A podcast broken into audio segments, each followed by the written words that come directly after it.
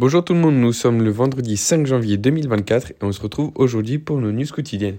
Donc comme je le disais hier, les investisseurs ont baissé leur optimisme quant à la politique monétaire de la Fed et ils se rapprochent désormais des conseils de Powell selon lesquels donc leur anticipation était trop euh, optimiste, euh, notamment sur la date et sur la rapidité de la baisse de taux.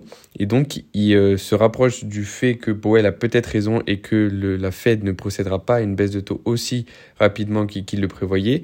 Mais par contre, il reste quand même plus optimiste que euh, Powell sur du coup la, le changement de politique monétaire de la Fed. Et donc, ce, cette baisse d'optimisme a notamment été causée par les chiffres euh, du, du travail aux États-Unis qui sont ressortis un peu plus robustes que prévu. En Europe, euh, l'Allemagne affiche des ventes au détail qui ressortent largement en dessous des attentes à moins 2,4% contre moins 0,5% attendu sur un an et euh, l'inflation qui ressort également juste en dessous des attentes. En Europe, l'inflation ressort à 3,4% contre 3,5% attendu. Et en France, c'est euh, le même résultat puisque l'inflation ressort à 3,7% contre 3,8% attendu. Et deuxième news concernant la France, le PMI des services reste en zone de contraction pardon, et le PMI manufacturier, enfin composite qui comprend également le PMI manufacturier, reste également en zone de contraction euh, pour l'économie française. Au niveau de la microéconomie, on a Sodexo qui affiche un chiffre d'affaires en hausse et confirme ses prévisions.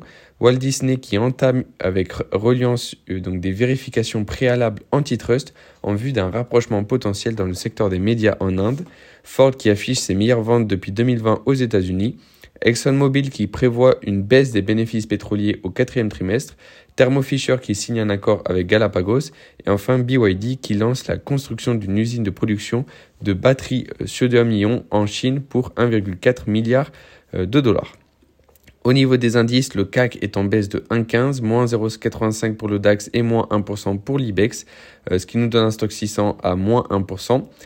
Le S&P a clôturé en à peu près stable, Nasdaq moins 0,25 et Dow Jones plus 0,2. Moins 0,43 ce matin pour Shanghai, stable pour Hang Seng et moins 0,6 pour le euh, Nikkei.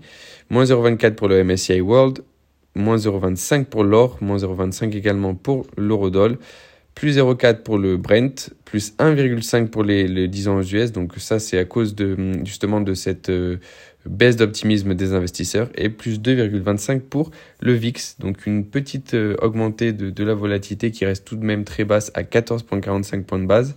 Euh, mais voilà, en, règle générale, les indices sont dans le rouge.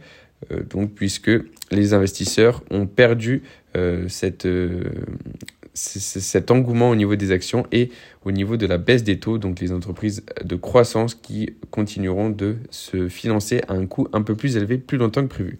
C'était tout pour moi aujourd'hui. On se retrouve lundi pour nos news quotidiennes.